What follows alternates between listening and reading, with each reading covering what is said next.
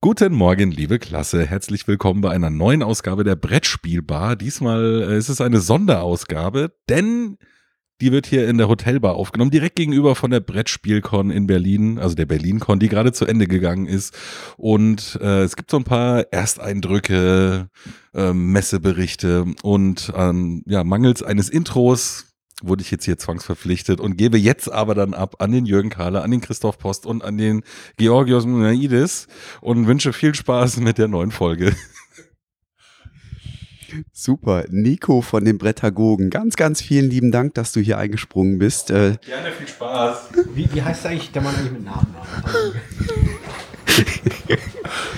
ja, ähm, ich habe nur mein berufliches Laptop äh, mit in Berlin ähm, und deswegen äh, nicht die Intro-Datei und nicht die Outro-Datei. Wir starten also direkt mit Content. Ähm, BerlinCon hat stattgefunden. Ähm, Christoph Jojos, wie war's? Generell gut. Also auch äh, in gewisser Weise wurden meine Erwartungen äh, auf positive Weise übertroffen. Ich habe ich sehe vor allem großen Unterschied zum letzten Jahr, wo es halt doch sehr gedrängt war und diesmal war es offen und weitläufig und gut besucht und angenehm und heiß, aber nicht ganz so heiß wie letztes Mal. Nee, die Hallen waren schon ein Stück, ein Stück weit äh, besser klimatisiert. Ähm, blöd war nur da, wo Fenster waren und die Sonne direkt reingestrahlt oh ja. ist. Äh, das tat bei dem einen oder anderen dann ein bisschen weniger gut. Ähm, aber in Summe muss man sagen, ich würde von einem kleinen Quantensprung sprechen, nochmal gegenüber dem letzten Jahr. Oh ja. Es war sehr professionell aufgezogen. Ähm, man hat sich echt wohlgefühlt. Ähm, ich glaube, da gibt's relativ wenig, wo man wirklich noch irgendwas finden konnte, was, wo man meckern musste. Also ja, was mir aufgefallen ist, halt, also der Begriff, der ein paar Mal vorkam, äh, war, dass die Ausstellerhalle schon einer Halle äh, der Spielemesse geglichen hat. Sie war weiträumig, sie war zugänglich, es waren überall halt Aussteller, die ihre Spiele vorgestellt haben, einzeln verkauft haben. Ähm, aber es kam einem wirklich halt vor, wie eine dieser eine der, was mittlerweile 18 Hallen oder was auch immer in Essen, mhm. äh, ein bisschen kleiner und luftiger. Also man muss nicht so sehr drängen. Man hatte wirklich das Gefühl, man konnte entspannt von einem Stand zum nächsten laufen. Und das war, wie gesagt, das ist ein Quantensprung zum letzten Jahr. Und ich hatte auch das Gefühl, dass jeder, der spielen wollte, auch einen Tisch irgendwo gefunden hat. Also es war für mich jetzt nicht so, dass ähm, die Leute in Schlangen angestanden haben oder gewartet haben, bis Tische frei wurden. Also ja, mal hier und dort, aber generell hatte man immer irgendwo eine Möglichkeit zum Spielen. Das stimmt. Also die größte Schlange war wirklich am Flohmarkt. Da ja. habe ich gehört, also ich war äh, nicht von, von, also von dem Moment an, als die Tore auf waren, äh, vor Ort, aber ich habe gehört, dass sie halt aus dem Raum raus durch die fast gesamte Ausstellerhalle bis auf die Straße ging. Ähm, ja, bis auf die Straße weiß ich nicht, aber ähm, zumindest hat mir eine Besucherin des Flohmarkts gesagt, äh, zwei Stunden angestanden, jo. eine Stunde gebraucht, um um die äh, durch den Zickzackkurs des Flohmarktes äh, quasi durchzugehen. Das war halt so, also zum Reinkommen erstmal so wie am Flughafen, ne? so diese genau, durch die diese Gitterabsperrungen im Zickzack durch. Und auch die Tische des Flohmarkts waren dann so angeordnet, dass in dem Raum möglichst viele Spiele, 8000 waren es, glaube ich, ne? Ja, ich habe ähm, sogar von fast 10 gehört. Wow, ähm, Hammer, also ein riesen Flohmarkt und äh, ähm, um vielleicht nochmal das zu bestätigen, was ihr gesagt habt, ich fand das auch äh, eine super Veranstaltung. Das war richtig, richtig gut. Ein Quantensprung im Vergleich äh, zu den letzten Jahren im Kühlhaus. Ähm, ganz tolle Fläche, die Aussteller haben ganz tolle Stände gemacht. Es gab mhm. einen riesen Spielbereich, wo man eigentlich immer Platz gefunden hat. Und auch die Orga, super. Also ich habe nicht mitgekriegt, dass irgendetwas nicht geklappt hätte. Äh, also wirklich Hut ab. Ich, ich bin ganz ehrlich, ich bin ein bisschen mit Skepsis nach Berlin gefahren. Aber wirklich Hut ab, das war echt eine richtig gute Veranstaltung. Das fing ja auch schon im Bereich Ticketing und Einlass etc. an. Also ich glaube, im letzten Jahr hast du, glaube ich, noch leidtragend äh, da im Eingangsbereich gestanden und gewartet oder ihr habt dann irgendwie das Technikmuseum zwischenzeitlich mal besucht. Genau das. Ähm, das gab's alles nicht. Also es gab keine Schlangen, die Leute sind problemlos reingekommen oder wenn, dann war es minimalste Verzögerung.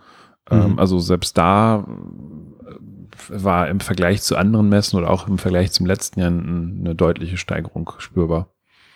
Das ist auf jeden Fall wahr. Also ich war auch sehr beeindruckt von der äh, Spielfläche, die mh, mm, vom Gefühl nach, vielleicht nicht unbedingt von den Quadratmeterzahlen, äh, die gleiche Größenordnung hatte wie die Ausstellerfläche. Also es kam mir zumindest so vor, dass sie annähernd genauso viel Platz zum Spielen eingeräumt haben wie für die Aussteller. Und das finde ich äh, schickt schon ein deutliches Zeichen dafür, was das für eine Convention sein soll. Halt schon eine, bei der das Spielen dieser Spieler, das man sich holt, und auch viele der alten Sachen, die man in dieser großen ähm, Bibliothek ausleihen konnte, vor Ort gespielt werden könnten. Und das finde ich, also als ansässiger Berliner, als gebürtiger Berliner, ist das halt auch vor allem ein, ähm, eine Veranstaltung, die ich in dieser Art noch nicht kannte, in diesem Ausmaß. Also in kleineren Fällen schon, aber nicht in dieser Größe. Und da freue ich mich halt schon, dass Berlin jetzt auch zumindest sagen kann, hier ist eine Veranstaltung äh, für die Brettspielgemeinde, die der Brettspielgemeinde in Berlin irgendwie äh, ja gut zu Gesicht steht. Wobei man sagen muss, dass hier nicht nur viele Berliner waren, sondern Richtig. auch sehr viele, in Anführungszeichen, Zugereiste. Aber das, ähm, das geht uns Berlinern immer so. das mag vielleicht sein. Nein, aber ich fand es faszinierend, wie viele Leute, und Berlin ist ja jetzt nun mal nicht gerade der Mittelpunkt äh, in Deutschland, wie viele Leute doch sich auf den Weg gemacht haben, hier hinzufinden, um eben an diesem Event teilzuhaben. Und äh, ich glaube, da macht sich halt auch bemerkbar, dass, dass, dass die Veranstaltung ähm, gute zwei Wochen vor der GenCon ist. Und ich habe mhm. auch, auch wenn, wir haben eben mal kurz versucht zu listen, was so an Neuheiten da war, also wirklich in echten Neuheiten, das, das ist noch irgendwo im kleinen Bereich, 20 Neuheiten.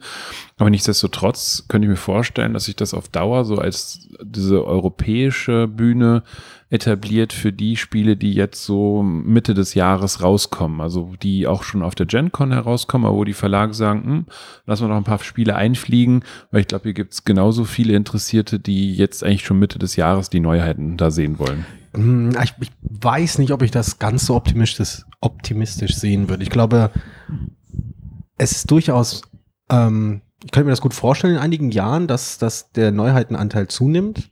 Aber zurzeit sitzt halt, ähm, sitzt die BerlinCon halt direkt vor dem, äh, äh, vor der Verleihung des Spiel des Jahres, ähm, der halt morgen verliehen wird, so zum Zeitpunkt der Aufnahme. Ähm, die GenCon steht, äh, ist unmittelbar an dem Umfeld. Was, sie kommt jetzt, glaube ich, noch. Meinst du in zwei Wochen? Die sind genau. zwei Wochen, ja. Sie Anfang kommen also August. also noch und ich glaube zumindest, was den englischsprachigen Bereich angeht, da ist da ohne Frage der Fokus. Und wenn das abgeklungen ist, dann freuen sich die Leute eigentlich schon auf Essen, wo dann halt der der, die große Bombe an Neuheiten einschlagen wird. Ich denke, da kann die BerlinCon die nächsten zwei Jahre noch nicht mitreden. Das würde mich sehr wundern. Nein, um Gottes Willen. Das soll auch nicht das Thema sein, dass die BerlinCon in irgendeiner Form zur Konkurrenz zu Spiel steht. Nee, nee, nee. Aber die Neuheiten, die eventuell schon fertig sind und wo man sagt, äh, gibt es europäisches Publikum, das auch ein Interesse daran hat, ich glaube, da tut es dem Verlag auch nicht weh, wenn er das 14 Tage vor der GenCon hier in Europa schon mal zeigt und dann ja. gerne auch in 14 Tagen in Amerika. Ich könnte mir halt vorstellen, dass halt aufgrund der, des Abstandes halt am ehesten noch ähm, das hier als Marketingplattform genutzt werden kann für Verlage, die halt dann in Essen gut verkaufen wollen. Denn das kann, das, das glaube ich sofort. Also das, was in der, vielleicht in zwei, drei Jahren auf der BerlinCon quasi angedeutet wird, schon äh, im Prototypenstadium, aber jetzt demnächst in Essen kommt es dann richtig raus. Ich glaube, da kann wirklich sehr viel, ähm, wie es so im Englischen heißt, Word of Mouth aufgebaut werden. Es mhm. kann sehr viel Hype aufgebaut werden. Ich glaube, dafür ist es, denke ich, für Verlage attraktiv. Aber für Spieler ist vor allem die riesige Spielfläche attraktiv. Und da muss ich auch, wie gesagt, auf jeden Fall äh, die Bibliothek loben, die da äh, zur Verfügung gestellt wurde, die wirklich umfangreich war. Sie hat nicht alles, das ist klar wie, wie soll das möglich sein? Man könnte wahrscheinlich noch nicht mal alles aus einem Jahrgang, einem der aktuellen Jahrgänge da haben, aber es ist wirklich sehr viel da, für sehr viele Geschmäcker, für ein vor allem stark, äh, starkes ähm, Familienpublikum. Das habe ich auch nicht unbedingt erwartet. Ich weiß auch nicht, inwiefern das da wirklich in Anspruch genommen wurde. Es wurden, glaube ich, schon sehr viele Expertenspiele ausgeliehen, die man jetzt mal endlich spielen konnte, ohne sich gleich kaufen zu müssen. Und in diesen Belangen hat mir das wirklich sehr gut gefallen es waren ähm, so nach meiner Wahrnehmung auch unheimlich viele Leute da, die auch wirklich zum Spielen da waren. Genau. Und die das genutzt haben zum Spielen. Ähm, wir waren äh, natürlich so in unserer medienschaffenden Blase auch so ein bisschen, natürlich sieht man dann andere Medienschaffende und so, ah, da ist ja die Macher von dem YouTube-Kanal und ach ja. ja. das sind ja die, die für den und den Blog schreiben. Ähm, ich habe aber ganz, ganz viele Leute wahrgenommen, wo ich das Gefühl hatte, die sind jetzt gar nicht so in dieser Brettspielblase drin, mhm. kriegen das gar nicht mit, äh, was, was es so an Blogs gab. Also ich bin mit meinem Spielbar.com T-Shirt tatsächlich mehrmals angesprochen worden heute am, am Abschlusssonntag hier, äh, wo denn mein Spieleladen wäre. Ich hätte ja da Spielbar draufstehen und ich hätte ja einen Spieleladen, ja. ob der hier in Berlin wäre. Ähm, jetzt muss nicht jeder Spielbar.com äh, kennen. Ähm, Was? Äh, aber ähm, das zeigt mir doch, äh, hier ist so der Otto Normalspieler ist da und vielleicht sogar prozentual noch stärker als Essen, weil Essen ist ja dann doch Schmelztiegel der Branche. Ja. Da kommen alle hin, die, die, die Hobby machen und, und Hobbybrettspiele äh, ausleben. Und hier waren, glaube ich, auch ganz viele, die einfach gerne spielen im Freundeskreis und die gesagt haben, oh, jetzt gehen wir einen Tag dahin. Wie waren das? Ähm, war heute für Familien auch noch irgendwie äh, der Eintritt ein bisschen günstiger? Ich habe das ehrlich gesagt nicht ganz auf dem Schirm. Also wenn ich das richtig im Kopf habe, war das heute der Familientag. Also das hatten die auch so angelegt. Also gestern war, ich sag mal Anführungszeichen, der oder vielmehr anders. Freitag war der Nerd-Tag, da gab es ja auch die Badges, wo man eben halt Freitag, Samstag, Sonntag hier eben hinkam. Und das war rappelvoll am Freitagabend. Oh ne? ja. Ja, gestern war, ich sag mal so, der Normalo-Tag, der gesagt hat, oh, komm, ich muss jetzt nicht unbedingt ähm, da das äh, Geld für Badge und für Freitag raushauen. Ja. Ähm, mir reicht es auch, wenn ich zwei Tage spiele. Und heute kamen dann eben halt die Familien dazu und ich glaube, dass Kinder komplett frei waren oder ganz minimal nur was gezahlt haben. Was ich aber echt auch cool finde, weil ich glaube, dass das auch dann ähm, dem so ein bisschen zuspricht, dass man alle irgendwo auch mit in, in das ganze Konzept hier einbeziehen möchte. Ja, ich denke, das ist das geheime Potenzial dieser BerlinCon in meinem, äh, in meinen Augen, dass das durchaus eine Convention werden kann, die halt für, die über die Grenzen hinausgeht, dessen äh, des Fachpublikums, das normalerweise zu äh, Conventions tingelt, das irgendwo hinreißt zum Beispiel. Hier kann man sich halt wirklich vorstellen, dass in den nächsten Jahren wirklich ein ähm, breiteres Publikum angesprochen wird von den Familien mit den jungen Kindern, von den Familien mit den etwas älteren Kindern, von halt auch den, den Single-Leuten, die mit zwischen 20 und 40 oder wie auch immer ähm, Brettspiel einfach als legitime Freizeitform auch weiter entdecken. Denn ich kann mir kaum vorstellen, dass die meisten 20 bis 30 oder 20 bis 35-Jährigen nicht schon ein paar Erfahrungen mit Brettspielen gemacht haben. Und jetzt hier, die Brettspielcon kann vielleicht, oder die BerlinCon kann vielleicht wirklich ein Ort werden, an dem man mal sowas ausprobieren kann, wo man ein mhm. bisschen tiefer gehen kann, ohne sich gleich quasi anzuketten in eine Spielrunde, die man vielleicht gar nicht wirklich gut kennt. Ja, das sehe ich auch so. Und ich sage mal, alle, die dann noch mehr Lust hatten, da war ja diesmal auch mit dem Freitag und dem Samstagabend mhm. mit den beiden Game Nights ja im Raum, glaube bis zwei Uhr nachts sogar genau, geöffnet. Genau. Äh, was ja auch verdammt viel ist, äh, wenn man bedenkt, dass am nächsten Tag bei den meisten es ja um 9.30 Uhr auch schon wieder weitergegangen ist mit Spielen. Das ist ähm, richtig. Waren das schon jetzt intensive drei Tage? Ähm, die doch das eine oder andere da auf den Tisch gezaubert haben. Deswegen würde mich mal interessieren, was habt ihr denn noch so gespielt? Also wenn wir mal über von der Veranstaltung weg hin zum eigentlichen Spiel kommen, ähm, gab es irgendwas Besonderes, was ihr so gespielt habt, was euch so aufgefallen ist? Vielleicht noch ganz kurz die Ergänzung. Also heute waren Kinder bis 14 Jahre äh, kostenfrei für den Eintritt. Ah ja. hm. Das zur Bestätigung. Das Und ähm, ja, ich habe echt äh, hier ein paar Spiele ähm, kennengelernt und gespielt, die ich auch so nicht auf dem Schirm hatte. Ähm, soll ich mhm. direkt mit dem Highlight anfangen oder? Bitte. Ähm, Highlight bei mir war definitiv äh, Grimmswälder. Das hat mir unheimlich gut gefallen. Okay. Ähm, eines äh, aus dem äh, Verlagsportfolio, aus dem Verlagspotpourri äh, rund um äh, die Spieleoffensive äh, bei Miraculous. Miraculous ist der Familien, ja. das Familienlabel, ja ein äh, richtig, also zum einen, äh, was sofort ins Auge fiel, wunderschön illustriertes Spiel. Ähm, die Märchenthematik aufgreifend, also man findet ganz, ganz viele Märchenfiguren auf den Karten. Ähm, es geht darum, dass wir Hütten bauen wollen, wie aus der, äh, aus der Fabel von den drei kleinen Schweinchen, ähm, die erst eine Strohhütte bauen, die der Wolf dann umpustet, und dann eine Holzhütte, die der Wolf umschubst, und dann bauen sie als letztes eine Hütte aus Ziegeln, und da, die hält dann dem Wolf stand. Ähm, und äh, das tut man eben im Spiel auch. Es geht um drei, äh, drei Hütten zu bauen und äh, dazu kann man äh, die Unterstützung von Freunden hinzufügen Das sind äh, ganz wild verteilt äh, Figuren aus bekannten Märchen. Also ich hatte Dornröschen mal auf der Hand.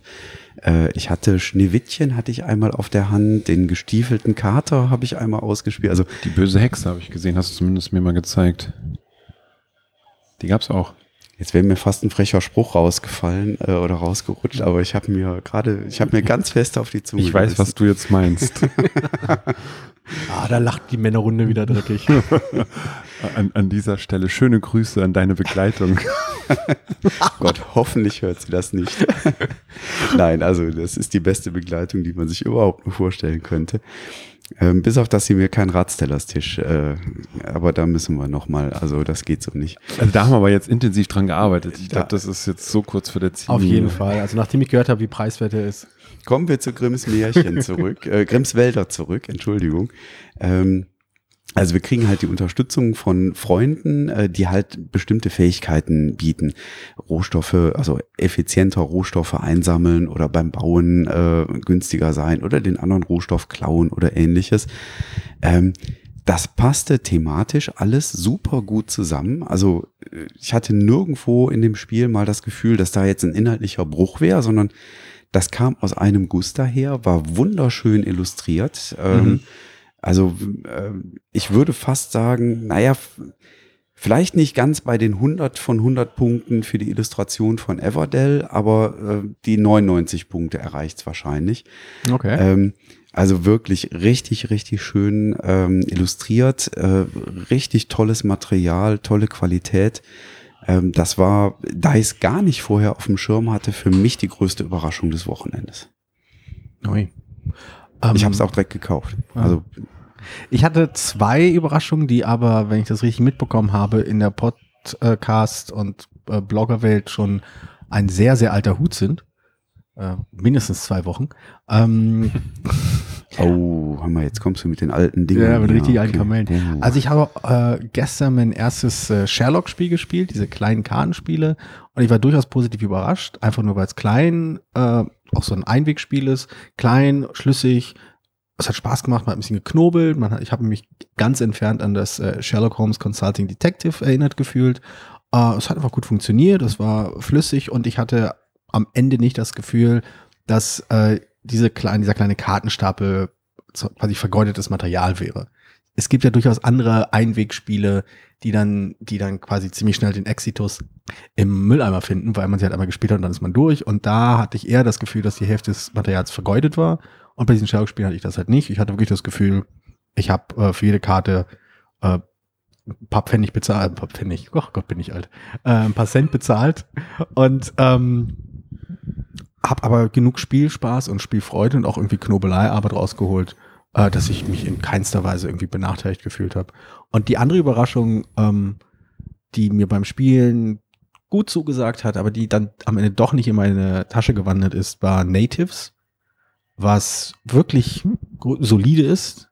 Und das klingt schon wieder so, mittlerweile klingt das solide ja schon abwertend. Ne? Das wir leben in einem Zeitalter, wo ein solides Spiel schon irgendwie ein alter Hut ist. Aber ich hatte Angst, es war wirklich ein schönes, robustes, schlichtes Spiel, das gerade äh, seltene Spieler oder Nichtspieler gut mitnehmen kann, ohne halt mit ausgefallener Thematik punkten zu müssen oder total einfachem Schwierigkeitsgrad oder wie auch immer. Also die ganzen anderen Dinge, mit denen man normalerweise Nichtspieler zu ködern versucht, dass der einfach gut funktioniert. Ein kleiner, einfacher, wie man sagt, wie, wie, wie Fachleute sagen, Engine-Builder. Man spielt ihn einmal durch und man macht, macht ein paar Punkte. Es tut halt nicht weh, es ist griffig und funktioniert einfach. Habt ihr das mit der Erweiterung gespielt? ähm, es sind drei Erweiterungen drin. Wir haben versehentlich eine reingemischt, weil okay. niemand da war. Ähm, die Erweiterungen sehen interessant aus, aber nicht interessant, aber nicht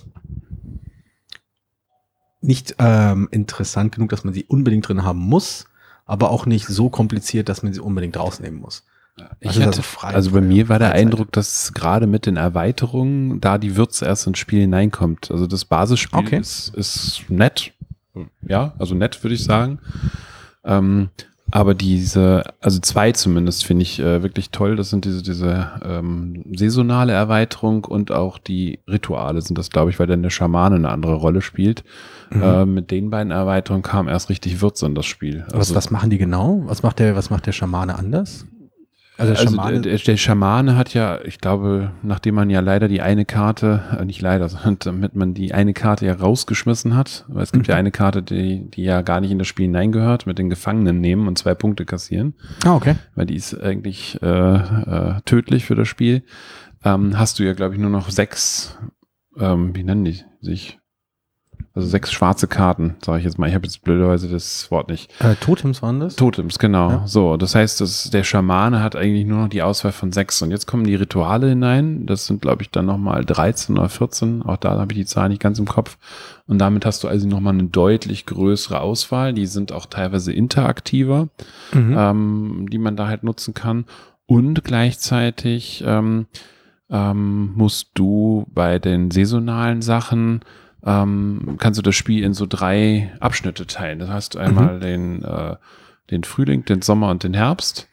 Und in jedem dieser, dieser Bereiche gelten andere Sonderregeln. Okay. Plus du musst deine Leute auch noch ernähren oder du musst halt ähm, äh, Ernährung abgeben und damit kommt noch mal ein ganz anderer Schnack da rein. Also da hat mir Natives dann richtig gut gefallen. Also das, also das glaube ich sofort, dass halt mit mit solchen Änderungen äh, das Spiel halt auch für viel Spieler anspruchsvoll genug ist und auch irgendwie reizvoll genug ist. Mir hat halt die Eleganz des Grundspiels zugesagt, die Einfachheit des Runterspielen können, weil es ist halt wirklich nur ein Kartenstapel, mit dem man spielt. Man hat halt keine Würfel, keine Miniaturen, kein irgendwas, kein Spielbrett. Ähm, die Eleganz des Grundspiels hat mir zugesagt, weil das kann ich jederzeit als Absag auf den Tisch bekommen und das muss auch irgendwie nichts Langes sein. Jetzt, wo du mir die anderen Sachen beschrieben hast, muss ich mal gucken. Ich, da will ich es nochmal ausprobieren wollen. Also prinzipiell kann mich ja so ein, so ein Engine-Builder nicht, nicht per se hinterm Ofen hervorlocken. Äh, und diese einfache Engine, die man halt so baut, hat mir eigentlich schon gereicht. Aber ich muss mal gucken. Vielleicht wäre es dann doch etwas für meine Vielspielerrunde, dass es dann doch in meine Sammlung geht. Aber nichtsdestotrotz, unterm Strich hat mir einfach hat mich Natives positiv überrascht. Und es stellt sich ja die Frage, ob das halt mit mehr Anspruch besser oder vielleicht irgendwie austauschbarer wird. Das kann ich jetzt nicht beurteilen. Also ich, mir hat es ungefähr mit den Erweiterungen äh, recht zugesagt. Und äh, das war dann der Grund, warum ich gesagt habe, jo, das möchte ich eigentlich noch behalten, weil das mhm. Basisspiel finde ich an manchen Stellen zu seicht. Aber das mhm. ist wieder abhängig von der, der Spieleranzahl. Genau. Äh, also, nicht Spieleranzahl, von der, ähm, vom Anspruch des Spielers. Ich muss, glaube ich, noch mal ein bisschen Argumentation investieren. Oh Gott. Weil äh, nach unseren Runden ähm, ist das Natives auf dem Kann-Weg-Stapel gelandet, weil wir nach dem Spielen des Grundspiels gesagt haben, nee, das ist, also war uns zu belanglos und ähm, da hat meine, so meine etablierte Spielerunde gesagt, nee, das bräuchte ich also nicht mehr mitbringen. Und äh, das ist immer ein Signal dafür, dass das dann auch bei mir nicht im Regal liegen bleiben muss. Aber vielleicht hole ich es nochmal hervor und spiele es nochmal mit den Erweiterungen. Ja, solltest du definitiv machen. Christoph, was hast du denn erkennt ja, oder hab, äh, entdeckt? Ich habe gerade nochmal durchgeguckt. Ich habe in den Tagen jetzt 19 verschiedene Spiele gespielt, was eigentlich schon ordentlich ist, dafür, dass oh, ich ja. also auch diverse äh, Pressetermine etc. hatten. Bei mir war es eher ein kleines Spiel, was, was ich sogar dreimal gespielt habe in der Zwischenzeit ähm, was bei einem Schweizer Verlag, beziehungsweise bei einem Schweizer Verlag lokalisiert worden ist. Ich habe gar keine Ahnung, Ankama, ist das ein französischer Verlag? Oh, da muss ich passen. Also Boardgame äh, Box ist auf jeden Fall der Schweizer Verlag oder die haben auch gleichzeitig so einen, so einen Online-Shop. Und ähm, da haben wir jetzt ein Spiel entdeckt, das war heute dann auch äh, ruckzuck ausverkauft. Äh, für 20 Euro ist und da kann man auch nicht viel falsch machen, zumal da auch ganz nettes Material drin ist. Und das Spiel nennt sich Draftosaurus. Ähm, okay. Und ähm, was haben wir? Wir können, wir können das mit bis zu fünf Leuten spielen. Das funktioniert auch super mit fünf Leuten. Ähm, eigentlich habe ich in den Runden nur mit fünf Leuten gespielt, weil alles irgendwie spielen wollten. Und das stimmt, das, das war, wenn es auf dem Tisch war, wollten sofort alle mitmachen. Ne? Ja. So, das heißt, was, was passiert? Äh, wir haben äh, einen Dinosaurierpark, den wir mit äh, verschiedenen Dinosauriern bestücken müssen. Es gibt sechs verschiedene Farben oder sechs verschiedene unterschiedliche Dinosaurier aus Holz sind die Teile, 60 Stück äh, an der Zahl äh, in, dem, in dem Beutel. Wir ziehen als einzelner sechs und entscheiden uns für einen Dinosaurier. Beziehungsweise im Vorfeld müssen wir noch einmal würfeln, weil wir müssen halt wissen, wohin dieser Dinosaurier eigentlich darf. Und der hat dann meistens irgendwie ja, drei Felder zur Auswahl, wo man ihn hinsetzen kann. Und da setze ich den dann hin, gebe meine fünf Dinosaurier weiter, kriege von jemand anders dann neue fünf Dinosaurier. Und ähm, ja, das mache ich halt dann so lange, bis eben halt die sechs Dinosaurier dann platziert sind. Dann ziehen wir nochmal sechs auf, Dino, äh, auf sechs Dinosaurier auf und machen nochmal so eine Drafting-Runde, sodass wir am Ende zwölf Dinosaurier in unserem Park platziert haben. Wofür gibt es dann Punkte? Für beispielsweise für gleiche Dinosaurier, die ich in ein Gehege hineinpacke, für unterschiedliche Dinosaurier, ähm, für die Dinosaurier, die am wenigsten in meinem Gehege vorkommen oder am meisten überall äh, platziert sind. Da kriege ich also ganz viele Punkte, wenn ich der Einzige bin, der, der die meisten Dinosaurier platziert hat. Wenn ich immer irgendwas nicht platzieren kann, gibt es immer noch den Fluss, wo der baden kann und auch noch einen Siegpunkt macht. Ist relativ simpel und fluffig zu verstehen. Ähm, hat auch noch eine Rückseite, die ein bisschen ja, schwieriger ist.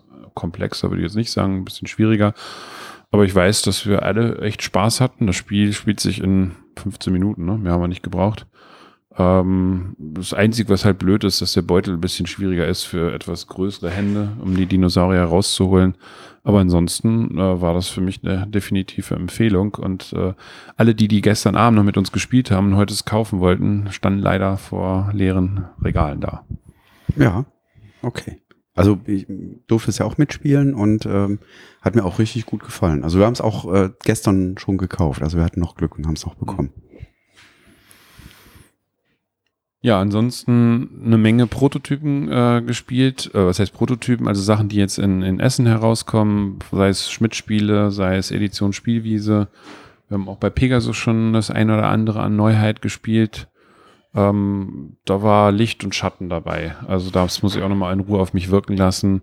Äh, ein paar interessante Sachen. Also Schmidt wird sicherlich was Interessantes haben. Spielwiese war auch okay. Die drei jetzt von Pegasus da muss ich sicherlich das eine oder andere nochmal spielen. Aber da war ich im Moment erstmal noch nicht so begeistert von. Und Steamopolis habe ich heute noch gespielt, allerdings in einem Solo-Modus. Das müsste man jetzt mal mit mehreren Leuten zusammenspielen. Äh, das ist aber ein richtig knallhartes Expertenspiel. Dürfte vielleicht nicht für jeden was sein, aber ja. Genau, also eine, eine der, der Pegasus ähm, habe ich auch noch mal mich mal angeschaut. Das war eine neue oder leichte Verbesserung, Lokalisierung eines bereits erschienenen Titels vom letzten Jahr. Soll ich die mal spoilern? Wir haben so viel, so viel rumgetänzelt. Also, die, also Pegasus bringt jetzt eine Neuauflage von Kitchen Rush raus. Äh, letztes Jahr oder vorletztes Jahr von Atipia Games und dann von Stronghold Games vertrieben. Das ist ähm, das Spiel mit den Sanduhren. Mit den ne? Sanduhren, genau. Es ist ein Echtzeitspiel, wo man äh, in einer Küche arbeitet und versucht, äh, Bestellungen entgegenzunehmen und sie umzusetzen. Und äh, der im, ich, ich habe noch das, die alte Version zu Hause, ich habe auch sehr viel Spaß damit. Äh, aber die Erkenntnis der Pegasus-Redaktion äh, war, als sie dann quasi dargelegt hat, absolut einleuchtend und meiner Meinung nach auch richtig. Sie haben das Spiel ähm, grafisch leicht überarbeitet, damit es halt größer ist. Okay, gut, das kann jeder, wie, wie es ihm halt gefällt. Aber die, der Clou war halt eben, ähm, die Komplexität des Spiels aufzudröseln, wie es genannt wurde. Und zwar äh, in Anlehnung an Magic Maze mit einem ganz einfachen Tutorial-Modus anzufangen und Stück, Stück für Stück äh, zusätzliche Regeln reinzubringen. Denn Kitchen Rush ist an sich ein Spiel mit einem großen äh, Massenanspruch, weil man halt einfach das Thema sofort versteht. Man sitzt in einer Küche und alles ist halt thematisch bündig. Man holt halt ähm, die Zutaten aus der Kammer und dann bereitet man sie zu und dann äh, muss man sie kochen und dann muss man zwischendurch noch andere Sachen machen. Aber während das Original einen quasi mit seiner Komplexität in der ersten Runde beinahe erschlagen hat und auch mit der Schwierigkeit, ich habe es mittlerweile über ein Dutzend Mal gespielt und nicht einmal gewonnen, ähm, ist die neue Auflage von Pegasus äh, entschlackter, sie fängt einfacher an, sie ist etwas äh, ja, einfacher zu verstehen. Man, man kann sich richtig schon reinsteigen, bis man das sein Niveau gefunden hat, wo man herausfordert äh, wird und nicht überfordert wird. Ich mochte es schon vor, vor letztes Jahr oder vorletztes Jahr, ich weiß immer nicht, wann es rausgekommen ist. Ähm, ich mag es immer noch. Ich muss schauen, ob es, ob ich es so sehr mag, dass ich es mir nochmal kaufen muss, oder ob es mir nicht einfach reicht, äh, irgendwann vielleicht die, das Regelwerk zu haben, um dann auch diese, auf, äh, diese aufsteigenden Schwierigkeitsgrade zu sehen. Aber es ist, als, als jemand, der Koop-Spiele durchaus mag und auch Echtzeitspiele sehr mag, ist das auf jeden Fall etwas, äh, was ich im Auge behalten werde, was glaube ich auch, es, wo es sich halt auch lohnt, auch in Essen mal raufzuschauen, ob denn die Umsetzung, die, die fertige, wirklich alles hält, was sie bisher verspricht. Okay, ich habe es leider nicht gesehen, weil ich zu dem Zeitpunkt anderweitig unterwegs war.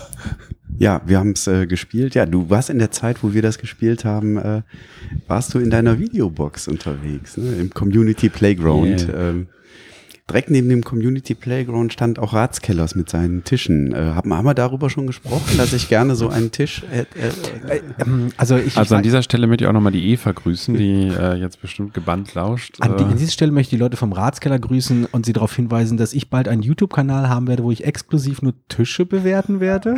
Und ich brauchte vielleicht noch ein Rezensionsexemplar. ja, also Ihr, ihr, ihr, merkt, wir haben ein bisschen Spaß, was den Tisch angeht. Leider geht das auf meine Kosten, weil ich hätte gerne so einen und ich werde hier die ganze Wochenende werde ich hier nur veräppelt wegen des Tisches. Ja, hast du denn einen YouTube-Kanal, wo du sowas, wo du sowas ja, das, das braucht man heutzutage. Ja. Kommen wir nochmal zum Ernst der Lage.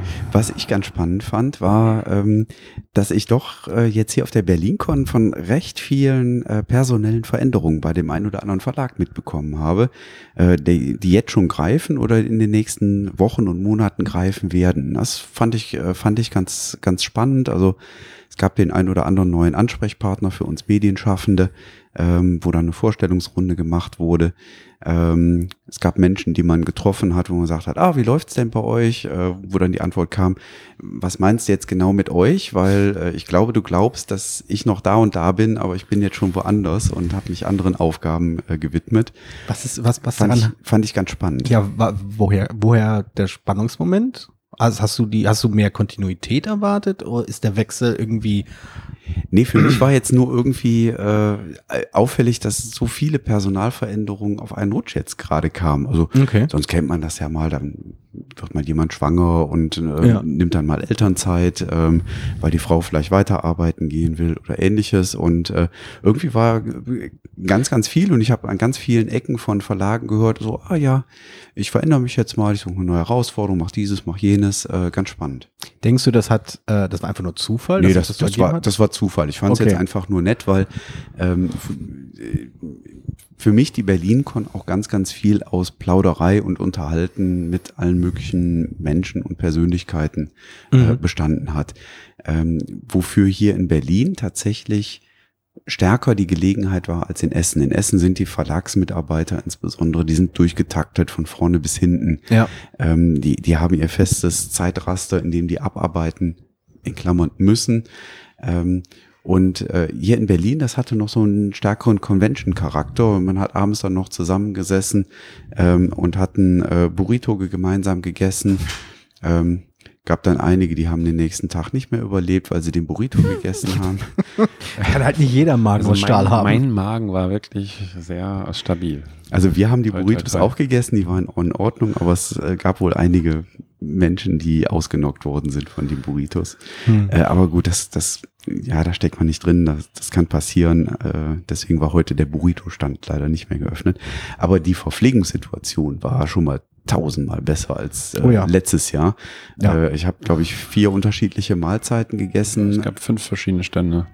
Dann habe ich nur einen Stand irgendwie verpasst, äh, wo ich dann nichts gegessen habe. Ich überlege gerade, welcher das war. Ach ja, der, der spanische Tapas-Stand. Da ja. war ich, da war ich nicht. Ähm, aber es waren keine Schlangen, keine übermäßig langen Schlangen an den Essensständen. Ja. Äh, wenn ich da in die BerlinCon letztes oder vorletztes Jahr zurückdenke, wo man äh, auch mal zwei Stunden angestanden hat, weil es nur einen Foodtruck gab für äh, hunderte Besucher. Das war aber auch diesmal super gelöst mit diesem ja. Innenhof, ne, wo du auch schön Fall. chillen konntest. Da waren Bierbänke aufgebaut, äh, wo man in aller Ruhe was essen konnte. Ähm, um mich, um mich mal unnötigerweise zu wiederholen. Ich bin, ich habe wirklich den Eindruck, dass, dass die BerlinCon ähm, dieses Jahr auf jeden Fall und ich hoffe auch in Zukunft einen starken Schwerpunkt auf das, äh, auf diese, auf dieses, auf die Community, auf die Gemeinschaft setzt, auf das Spielen setzt und eben Neuheiten, Pressestände, Verkaufsstände natürlich mitnimmt, weil die auch attraktiv sind, aber eben sich nicht um diese herum aufbaut. Und das ist ja durchaus das, was äh, der Spiel oft vorgeworfen wird. Nicht mal, zu, nicht hält mal sich die Waage, ne? Also ja. finde ich hier sehr Genau, hier ist es Waage. wirklich sehr, sehr angenehm. Die, hält, hält sich wirklich sehr, sehr, gut im Gleichgewicht und es ist halt für alle die Leute auf jeden Fall, denke ich, äh, einen, eine attraktive Veranstaltung in Zukunft, die eben sich vielleicht das von der Spiele versprochen haben und dann überwältigt waren, dass so viele Menschen mit so vielen Kisten dann aus den Eingang reinkommen, weil sie einfach so viel gekauft haben. Also nicht, dass ich nicht auch Leute gesehen habe, die äh, bergeweise aus dem Flohmarkt mitgenommen haben. Aber gut, ja, das muss dann jeder mit seinem Bankkonto irgendwie äh, ausgleichen. Ja, das war echt der Hammer. Und äh, also da waren so einige alte Schätzchen, die ich da auf den Armen ja. gesehen habe, die da rausgeschleppt worden sind. Ja, prima. Möchtet ihr noch ein Abschlusswort sagen? Ja, ich würde noch jetzt mal, das können wir ja dann hinter überprüfen. Was ist denn euer Tipp für morgen? Wir sitzen ja hier am Vorabend der Verkündung des heiligen Wortes, äh, ohne jetzt irgendwas Negatives mit der Kirche da in Verbindung zu bringen. Äh, was ist euer Best Guess für die beiden Spiele, die morgen hinter dem Hervorhang äh, hervorgehoben werden oder präsentiert werden? Ich vermute mal, wir müssen da quasi eine, eine quasi futuristische Formulierung benutzen. Also in, das, das wird ja gehört werden, nachdem die Verleihung schon stattgefunden hat. Denke ich mal. Das weiß ich nicht. Keine Ahnung. Ja, setz mich nur unter Druck. Ich soll jetzt hier mitten in der Nacht die Folge online stellen. Nee, ist klar. Nee, Schlafen nee. können andere Leute. Dafür, dafür haben wir ja schon einen Nico eingekauft, damit er das Intro hier für uns macht. Ich hab euch auch lieb. ähm, mir fällt es unheimlich schwer. Also, ähm, was beim Roten Pöppel, äh, da habe ich äh, einen Kandidaten, mit dem ich ein bisschen Bauchweh habe, äh, wo ich mich sehr schwer tue. Äh, ich durfte mir heute keinen Ansteckpin kaufen. Ich möchte das hier nochmal ganz betonen. Ja, ich bin ganz böse angeguckt worden, als ich mir einen ganz tollen Ansteckpin kaufen wollte. Ich wäre dabei gewesen. In Augenform. Ähm, und ähm, aber das sind Anspielungen, die wieder die Zuhörerschaft nicht versteht. Meinst du nicht? Ah, ich befürchte nicht. Nee. Es ist, da, es bezieht da sich auf schon Insider sein, um das zu verstehen. Das ach so, ja, okay, na nee, gut, dann und ähm, äh, bei den anderen beiden finde ich beide toll. Also ähm, ich kann mir vorstellen, in, in äh, Spieleveranstaltungen reinzugehen und Lama dabei zu haben, ähm, weil ich weiß, dass es bei den Besuchern der Veranstaltung gut ankommen wird und ähm, ich kann mir richtig gut vorstellen, wie Käufer des Spiels äh, um den Weihnachtstisch äh, sitzen und Lama spielen, weil das einfach passt. Ähm, das funktioniert mit Kindern. Also Lama hätte auch Kinderspiel des Jahres werden können, in meinen Augen. Das hätte mhm. auch super gepasst. Ähm, also ich habe da richtig gute Erfahrungen mit fünf, sechsjährigen schon, die das ganz problemlos mitspielen können, weil ähm, im Prinzip die wesentliche Regel auf der Kartenrückseite von Lama drauf ist. Ich weiß gar ja. nicht, ob das überhaupt jemandem aufgefallen ist. Da sind nämlich die Farben, in denen die, die Karten, äh, also die, die Nummern und die Farben korrespondieren ja. Äh, und die sind da hinten auf der Rückseite in aufsteigender Reihenfolge drauf. Wenn ich das mit kleinen Kindern, also jüngeren Kindern spiele, kann ich sagen, ja, du darfst jetzt die gleiche Farbe da drauflegen oder die, die eins, eine Stufe höher ist. Und damit ist das ganze Spiel erklärt und die Kinder können es problemlos mitspielen. Das ist total super. Ja. Ähm, und brauchen dann vielleicht noch ein bisschen Unterstützung, wenn es darum geht, wann, wann steigen sie aus oder nicht. Also lange Rede, kurzer Sinn. Ich fände Lama total toll. Ähm, Just One äh, hat bereits äh, den Beeple Award gekriegt. Ähm, Noch mehr Ruhm hält ein Spiel nicht aus. Ich wollte gerade sagen, irgendwann ist der Platz auf der Schachtel, äh, wird, geht dann auch, wird ja, langsam knapp. Ne? Das ist wahr, also, das ist wahr. Ähm, also unheimlich schwer, finde ich. Also mir geht's. Wir haben eigentlich schon die Laudatio jetzt fast gehört, oder? also ich finde alle drei Spiele klasse. Wie gesagt, einmal habe ich Bauchweh, aber alle drei find, sind super Spiele. Gefallen mir unheimlich gut, alle drei. Mir geht's lustigerweise ähnlich wie Jürgen. Äh, ich habe beim gleichen Spiel Bauchschmerzen. ähm, ich denke aber, dass er, ich bin eher der Meinung, dass der Bauchschmerzenkandidat wahrscheinlich es wird. Mein persönlicher Favorit, also das Spiel, das ich zu Hause selbst am liebsten spiele, ist auch Lama. Äh, und ich glaube, Just One ist am ehesten das Spiel, bei dem ich mir noch vorstellen könnte, dass es den roten Pöppel nimmt anstelle des Bauchschmerzenkandidaten. Also ich hoffe, dass es Just One ist, weil es von den drei Spielen mir tatsächlich am besten gefällt. Also mhm. nichts gegen Lama und auch nichts gegen äh, Wehrwörter. er hat das Wort gesagt. Ähm, aber Just One ist einfach das Spiel, was bei mir am besten angekommen ist, was einfach den, den kommunikativsten Spaß hatte. Ähm, mhm. Und deswegen hoffe ich, dass es auch Just One wird. also ich kann es mir Trotz der, der leider etwas bescheidenen Anleitung hätte es definitiv äh, es verdient. Also ich kann es mir auf jeden Fall sehr gut vorstellen. So ist es nicht, aber mein Bauchschmerzgefühl geht in eine andere Richtung.